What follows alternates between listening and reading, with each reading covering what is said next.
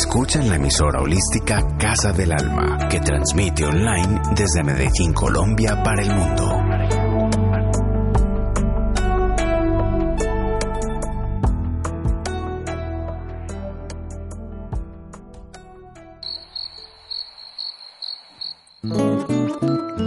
Un curso de milagros. El único milagro que existe es el cambio de conciencia con Susana Ceballos García. Martes y jueves, 9 de la mañana y 7 de la noche.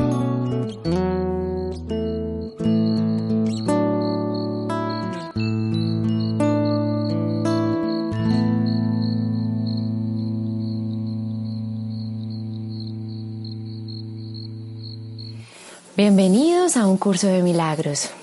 Una vez más estamos aquí reunidos en este espacio a través de nuestros teléfonos, nuestros computadores, uniéndonos en la distancia, uniendo nuestras voces, nuestros corazones, nuestras mentes.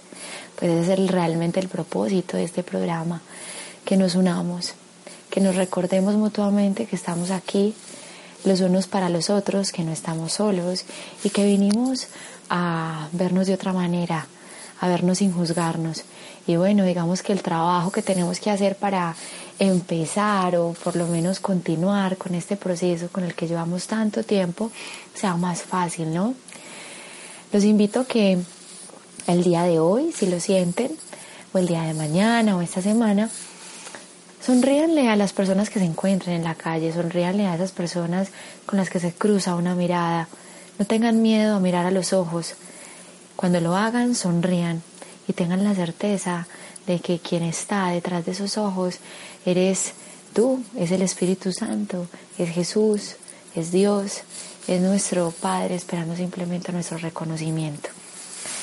Bueno, hoy quiero em, hacer este programa basado en el capítulo 6, las lecciones de amor, y en el subcapítulo 2, la alternativa de la proyección. Voy a, utilizar la misma dinámica que utilizo en mis grupos de estudio, en los grupos de estudio, ¿cierto? Donde eh, leemos un poco el curso, nos adentramos en la lectura y vamos pausando y hablando y profundizando como lo que realmente quiere decirnos para que vayamos comprendiendo como su contenido, ¿no?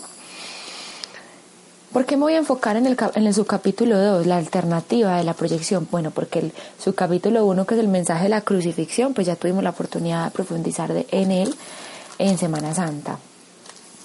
Y hoy quiero, digamos, como hablar sobre este, no sé, digamos que abrí el curso y sentí el deseo de hablar sobre esto. Entonces, la alternativa de la proyección, vamos a empezar leyendo un poco este subcapítulo que dice de la siguiente manera. Cualquier división en la mente conlleva por fuerza el rechazo de una parte de ella misma. Y eso es lo que es la creencia en la separación.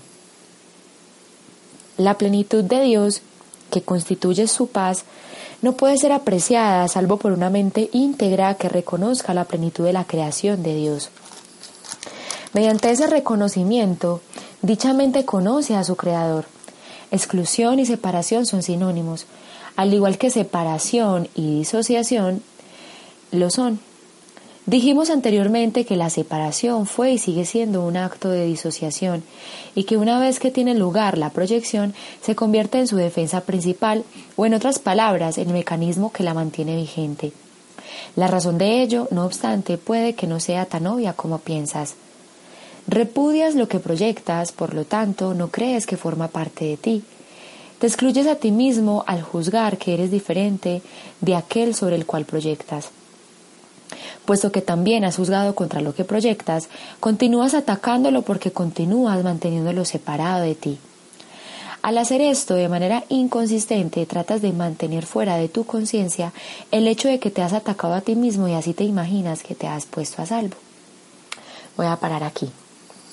Recordemos que la, la separación o bueno, esta, este, este sueño de separación, podría decirse que ocurrió en cuatro momentos, o ocurrió, digamos, como eh, en cuatro pasos, ¿no? Por decirlo de alguna manera. Ustedes saben que estamos en un mundo dual, en el que necesitamos conceptos, palabras, estructuras para poder entender, entonces por eso retomo para profundizar en esto, esto que acabamos de leer, eh, en algo que el curso expone al principio, y es que La separación tiene lugar en cuatro momentos. Entonces, el primero es a través de la idea, ¿no? Cuando albergamos la idea de separación y empezamos a creer en ella, digamos que esa es la primera forma en la que la separación ocurre. O parece ocurrir, ¿no? Porque parece ocurrir en nuestra mente. Luego de ella viene el, la culpa por haber creído que me separé, ¿cierto? Eh, y el miedo por evitar que pronto pueda ser castigado por eso que hice, ¿no? Entonces digamos que eh, lo primero es la creencia, luego surge eh, la culpa y el miedo y después en esa necesidad de poder deshacernos de esa culpa y ese miedo surge la proyección, es decir, pongo fuera de mí o expulso fuera de mi mente esa culpa, ese miedo y esa idea de que yo realmente pueda haber hecho algo en contra de Dios, entonces lo pongo afuera. Y el cuarto momento es cuando surge la fragmentación, que es digamos como la última estrategia que luego utiliza para poder institucionalizar su, su iglesia o su, o su discurso de que Dios no quiere castigar y hay que ocultarnos de Él, pues dividiéndonos en muchos, ¿cierto? Entonces es lo que conocemos como el Big Bang. ¿Por qué retomo esto? Porque es algo que ya les he ido explicando y les he compartido en otros audios. Porque resulta que cuando aquí se nos habla de la alternativa a la proyección, se nos habla de que la proyección ocurre cuando yo rechazo una parte de mí en mi mente, ¿ok? Y la pongo afuera para poderla de alguna forma expulsar del reino, es decir, de mi mente, y darme la falsa sensación de que lo puedo controlar, de que lo puedo manejar y que eso no tiene nada que ver conmigo. Pero entonces, cuando hablamos de que rechazamos algo de nosotros mismos en nuestra mente, puede ser muchas cosas, ¿no? Yo les voy a poner ejemplos pero no es que sea muchas, es una, pero yo la fragmento en muchas o yo creo que son muchas. Entonces, lo que yo realmente rechazo en mi mente es la idea de que yo me separé. Yo rechazo eso, yo rechazo esa, esa, esa, esa, esa creencia, no la, no la acepto. Entonces la proyecto eh, en muchas, de muchas formas, ¿no? La proyecto creyendo que el otro es malo o hizo algo que yo no quería o en contra de mi voluntad, la proyecto creyendo que el otro es el que tiene que corregir sus errores, la proyecto eh, creyendo que es el otro el que tiene que mejorar y yo no, la proyecto mirando el error en el otro, culpando, criticando, mirando los, los errores y las fallas de las personas, porque realmente eh, donde yo rechazo ese error original es en mi mente. Entonces, Pensemos por un instante en una persona en este momento que nos moleste. Pensemos por un instante en una persona por la cual sentamos un rechazo profundo, ¿no? Eh, o puede ser alguien cercano, puede ser alguien público, ¿no? Y tratemos de observar y, y, de ser honestos en realmente qué es lo que nos molesta a esa persona, en términos de actos, en términos de hechos, ¿no? No en términos de interpretaciones. Por ejemplo, vamos a tratar de mirar si nos molesta, digamos, un amigo, un compañero de trabajo, eh, ah, es que es muy fastidioso, listo, entonces vamos a centrarnos, ¿qué es lo que hace esta persona para que sea fastidioso y a ti te moleste? Entonces vamos a pensar en alguien que nos moleste, ese compañero de trabajo, esa amiga, esa vecina, ese presidente, ese político. Vamos a tratar de pensar en alguien que nos moleste y tratar de identificar qué hace esa persona que a ti te molesta, ¿cierto? ¿Qué dice? ¿Cómo se porta? ¿Qué, ¿Cómo se viste? Eh, cómo se expresa, qué es lo que esa persona hace que a ti te molesta. Cuando lo tengas identificado, vamos a tratar de observar qué es eso que esa persona hace que a ti te molesta, ¿cierto? ¿Qué tiene que ver contigo? ¿En qué situaciones tú te comportas igual? ¿En qué circunstancias tú haces lo mismo? ¿Con quién eres así? ¿Cómo te portas de esa manera? ¿Y en qué situaciones? Eh, para poder observar, ¿ok? La proyección, para poder observar la sombra. Ojo, aquí no estoy diciendo que tú seas eso que no te gusta, no. Acá estamos tratando de identificar qué es eso que no te gusta en el otro, que tú rechazas, que tú también has hecho, que tú también has dicho, que tú también has expresado. Vamos a hacer el ejercicio porque es muy interesante porque nos permite, por un lado, hacernos responsables de una parte de nosotros que nosotros no toleramos, de una parte de nosotros que nosotros no aceptamos. Entonces, va a poner un ejemplo. Digamos que te molesta tu compañero de trabajo, porque es muy bulloso, es decir, todo el tiempo está alardeando de lo que tiene, todo el tiempo está diciendo eh, lo, que, lo que compró, lo que no compró, todo el tiempo está diciendo todo el dinero que se ha ganado, ¿cierto?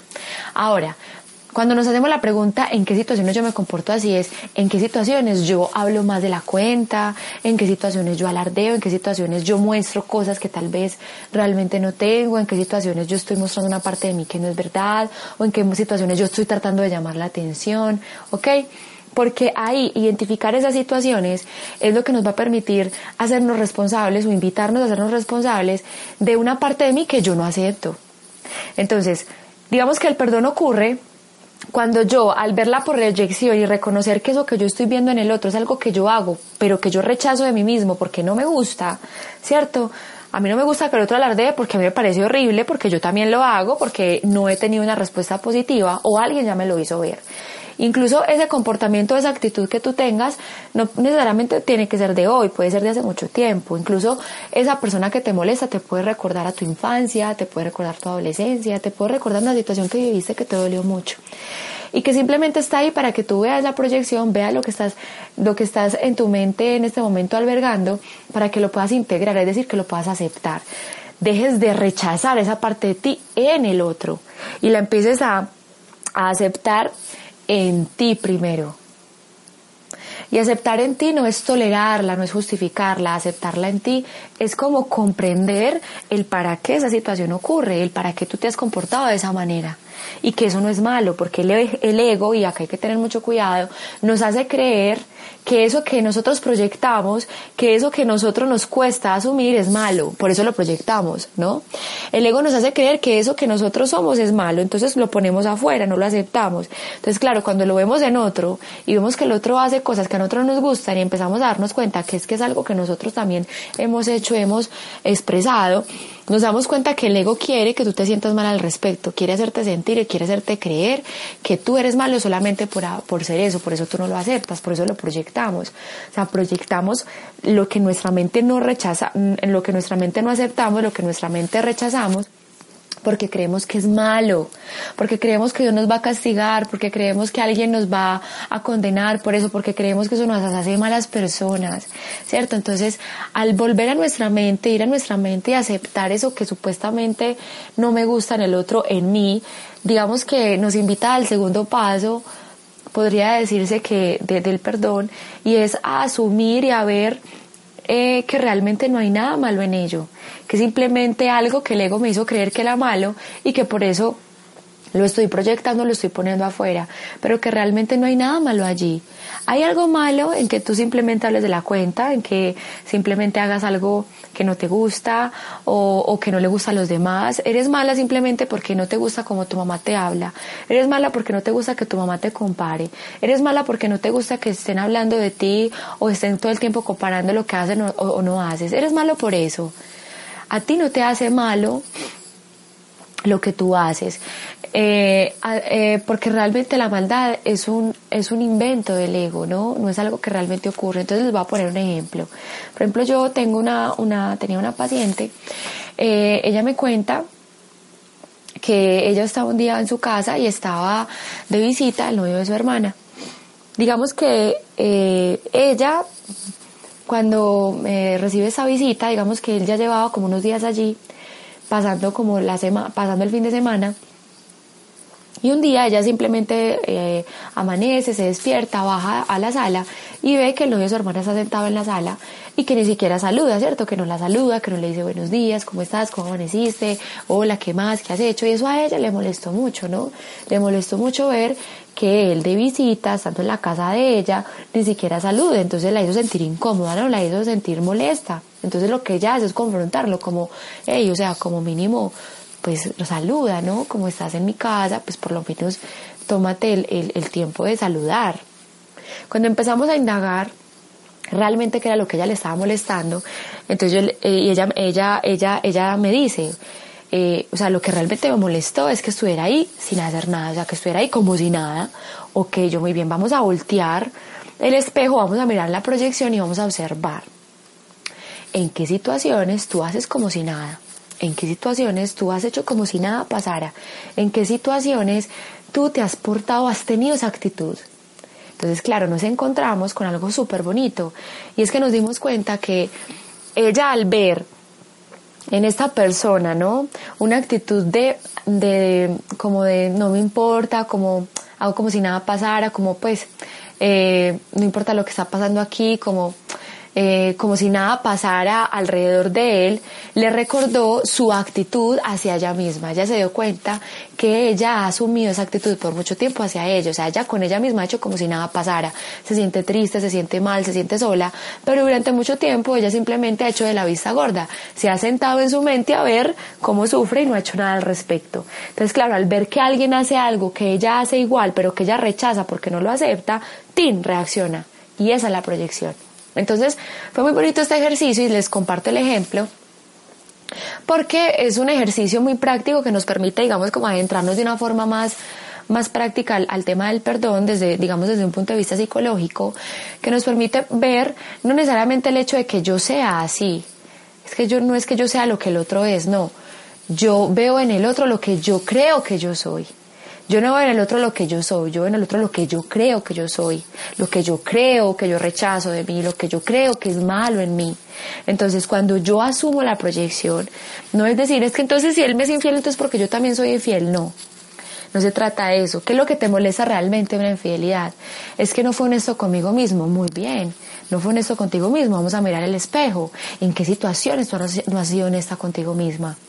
Entonces no es que tú no tú seas de esa manera, quiere decir que en algunas circunstancias crees que no lo has sido o te has portado de esa manera y eso ha hecho pues que incurras en fallas o en dolores que son que son de alguna forma de atención para ti. Entonces, pongo el ejemplo también de la infidelidad porque es muy común, ¿cierto? Puede que a ustedes les moleste otras cosas, puede que la infidelidad les moleste simplemente que no les hayan dicho la verdad, que le hayan visto la cara de boa o que hayan hecho como si eh, ustedes no estuvieran presentes, como si no los hayan tenido en cuenta, es prestarle atención al acto, ¿no? Entonces, cuando pongo el ejemplo es que no fue honesto conmigo mismo, es muy común. ¿En qué situaciones tú no estás siendo honesta contigo misma? Ah, que, eh, y, y ahí es cuando surge en mi trabajo, en mi relación con mis hijos, en mi relación con mi pareja, me he dado cuenta que yo realmente estaba haciendo cosas que yo no quiero. Yo, listo, muy bien, ahí te lo han mostrado pero no para que tú lo juzgues y lo ataques, sino para que te hagas cargo de la proyección. Y cuando yo me hago cargo de la proyección, entonces cuando en este caso mi paciente empezó a hacerse cargo de la proyección, es decir, empezó a dejar de hacerse la vista gorda y empezó a prestarse atención, empezó a hacer como si algo realmente estaba pasando en ella misma, empezó a hacerse cargo de ella, es cuando digamos este tipo de actitudes le dejaron de molestar. ¿cierto? Es cuando ya no ves el error, ya no ves lo malo.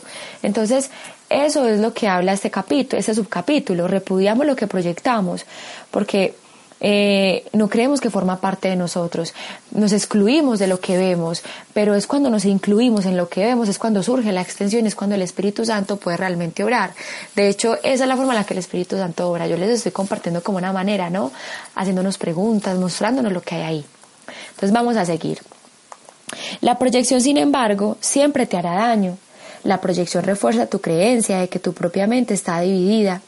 Creencia esta cuyo único propósito es mantener vigente la separación. La proyección no es más que un mecanismo del ego para hacerte sentir diferente de tus hermanos y separado de ellos. El ego justifica esto basándose en el hecho de que ello te hace parecer mejor que tus hermanos y de esta manera empaña tu igualdad con ellos todavía más. La proyección y el ataque están inevitablemente relacionados, ya que la proyección es siempre un medio para justificar el ataque. Sin proyección no puede haber ira. El ego utiliza la proyección con el solo propósito de destruir la percepción que tienes de ti mismo y de tus hermanos.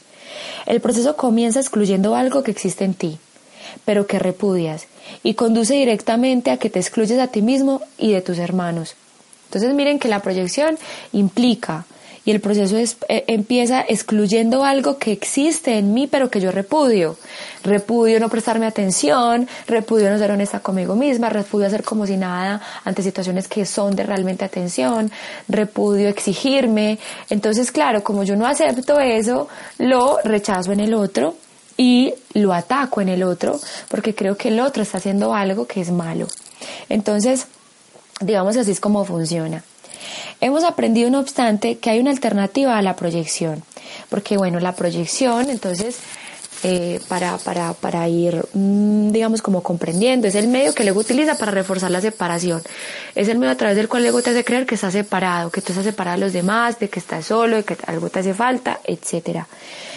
Pero entonces resulta que hay una alternativa a la proyección.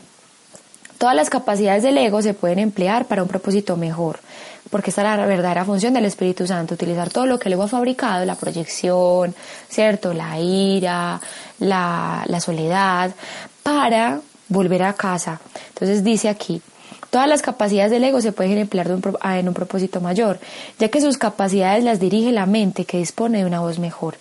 El Espíritu Santo es, extiende y el ego proyecta. Del mismo modo en que los objetivos de ambos son opuestos, así también lo son sus resultados. Entonces, cuando yo pongo mi mente a disposición del Espíritu Santo, cuando yo pongo mi ego a disposición del Espíritu Santo, es cuando el Espíritu Santo realmente puede reinterpretar eso que está y lo puede utilizar a nuestro favor.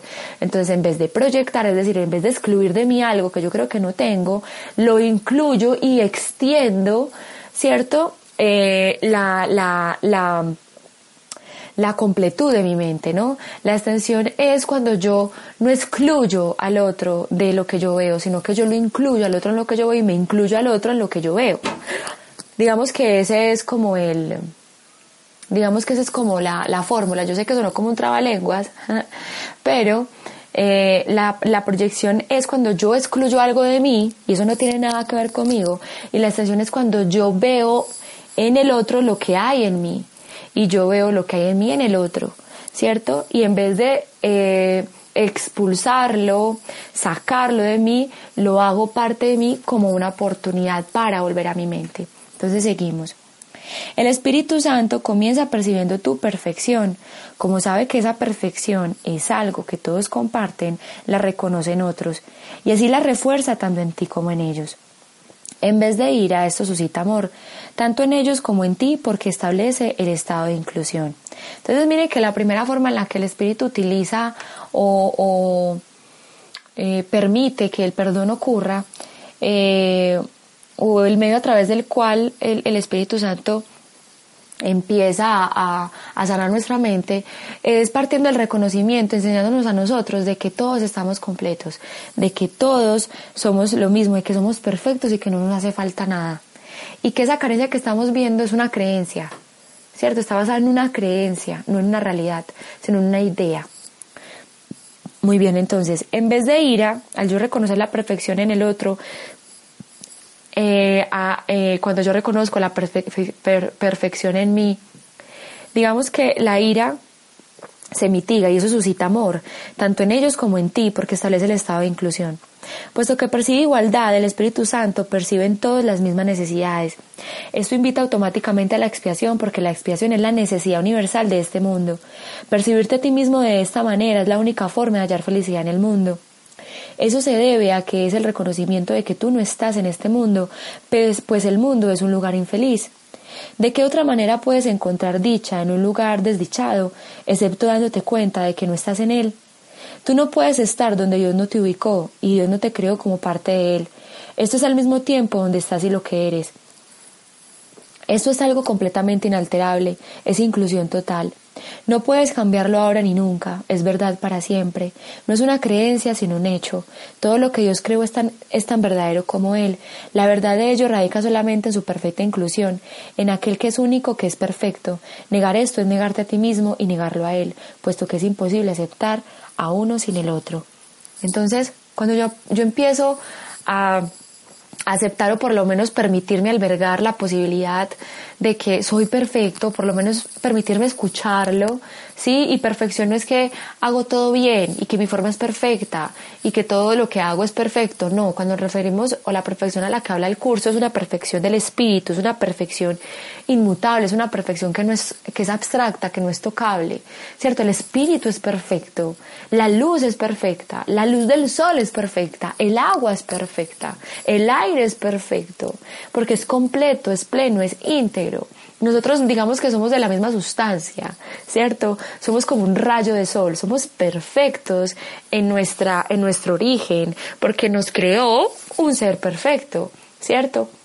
Cuando empiezo a, a, reconocer esa perfección o por lo menos aceptarla, porque lo que nos cuesta es aceptar la perfección en nosotros, eh, nos cuesta aceptar que somos perfectos, que, que, realmente no nos hace falta nada, digamos que es más fácil yo reconocer o empezar a aterrizar o empezar a comprender eso de que yo no estoy aquí realmente. O sea, si yo realmente soy perfecto y estoy viviendo imperfección, quiere decir que esto que estoy viviendo no tiene nada que ver con quién soy, ¿cierto? Sino con una creencia de algo que yo creo que soy. Entonces, si la perfección es mi realidad, la imperfección no es mi realidad. Es decir, que todo lo que tiene que ver con dolor, trauma, sufrimiento no es y ni hace parte de mi verdad, no es ni hace parte de mi realidad, no es ni hace parte de mi condición real, que es de inmutabilidad, sino que hace parte de una condición ilusoria de quién soy. Nosotros nos deformamos a nosotros mismos dándonos cuerpos, dándonos formas, dándonos personalidades. Entonces cuando yo me permito darme cuenta de que si bien estoy en este cuerpo, pero lo que yo soy realmente es perfecto e íntegro, que yo soy un rayito de luz expresado en este, en este cuerpo, en esta forma, y todo lo que vive esta forma, que parece ser imperfecto, no tiene nada que ver conmigo. Es más fácil empezar a abrirme a la posibilidad de abrir mi mente al hecho de que realmente no hay nada que atacar y que el otro no quiere hacerme daño. El otro no me quiere dañar, los otros no me quieren dañar, ¿cierto? ¿Cómo van a querer dañar si son mis hermanos? Yo creo que lo quieren hacer, entonces claro, como yo lo creo, pues lo vivo y lo recreo, es decir, me, me, me, llevo a recrear las situaciones que me permitan experimentarlo para yo convencer a mi ego de que eso es verdad o para que mi ego se convenza de que eso es verdad.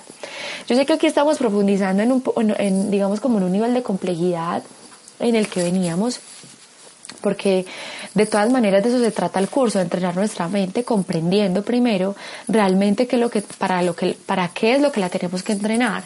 Y la tenemos que entrenar es para empezar a ver la verdad, en la oscuridad. Es, la tenemos que tener para empezar a ver la luz en la oscuridad. Nosotros solamente vemos oscuridad, nosotros estamos ciegos en el mundo, nosotros estamos como caminando con los ojos cerrados. Entonces tenemos que entrar a nuestra mente para poder caminar en este mundo sin dejarnos perturbar o afectar por lo que este mundo nos muestra. ¿Cierto? Recordar que esta no es mi realidad. Yo sé que eso es difícil de comprender a, los, a, la, a la mente del ego, pero no la escuchemos con nuestro ego, escuchémosla con nuestro espíritu. Pongamos a disposición de esa mente sana, pongamos a disposición de esa voz que sabe, pongamos a disposición del Espíritu Santo eso que estamos escuchando y dejemos que el Espíritu Santo te muestre cómo digerirlo, cómo procesarlo, cómo aplicarlo a tu vida, cómo entenderlo. ¿Ok? Estamos aquí viviendo una experiencia humana, pero es simplemente una experiencia, no es nuestra realidad.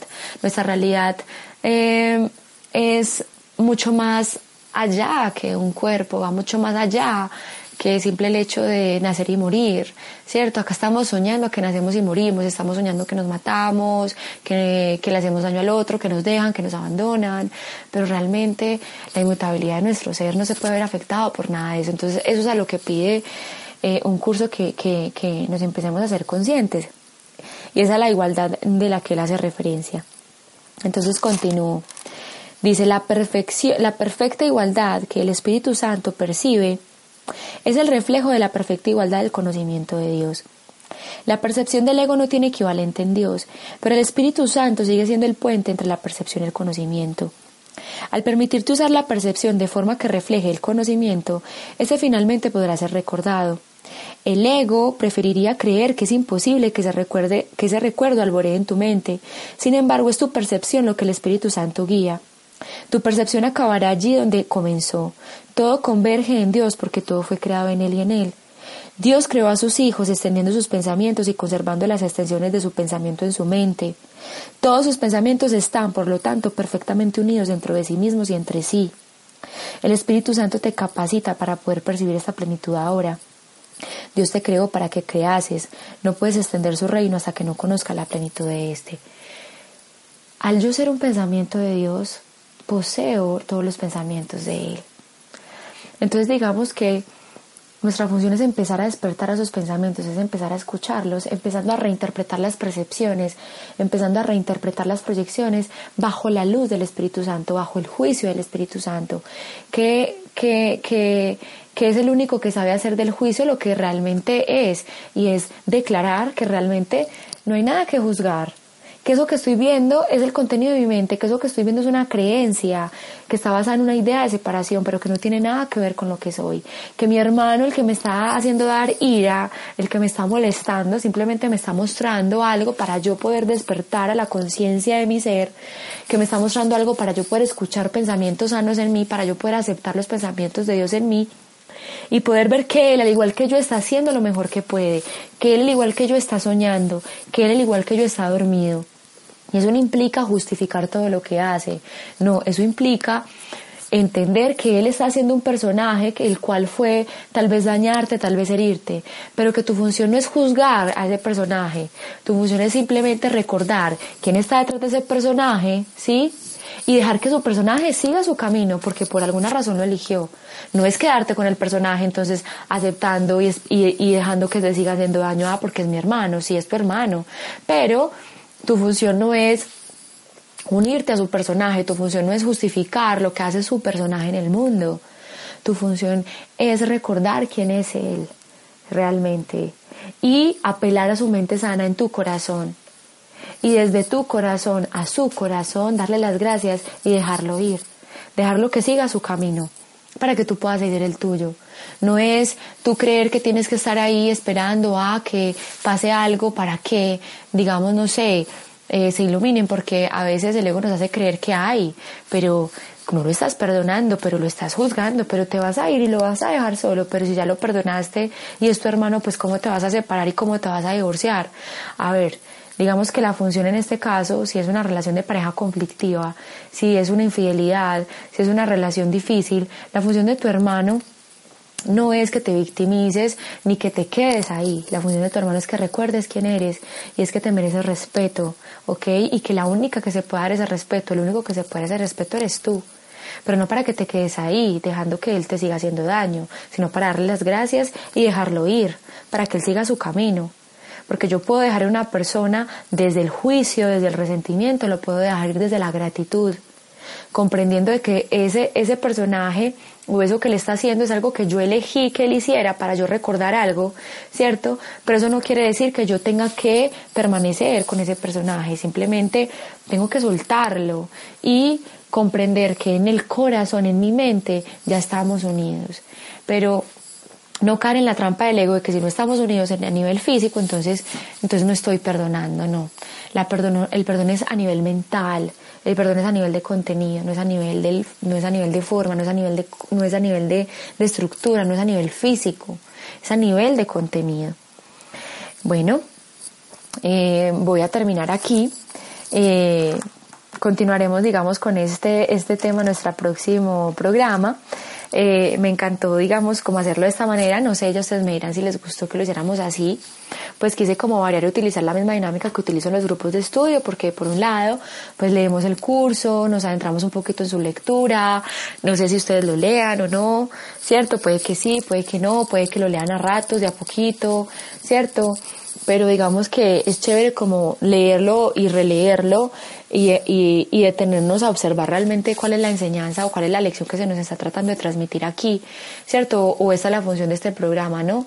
Mirar realmente cuál es lo, lo, lo que se nos está diciendo, es como comprender los conceptos, más allá de las formas tratar de entender el mensaje. Entonces, les mando un abrazo a todos, muchas gracias por escuchar, muchas gracias por estos minutos que me han regalado y bueno, nos vemos en el próximo programa. Ya saben que me pueden hacer las preguntas que quieran, porque yo sé que vamos a empezar a entrar a un nivel de complejidad importante. Yo voy a tratar de ser lo más clara posible, pero me gusta que ustedes me escriban, me hagan sus preguntas, porque me sirve mucho a mí también, no solamente para poder detenerme, pausar eh, y hacerlo más claro, sino porque también le ayuda a los demás eh, a comprender mejor.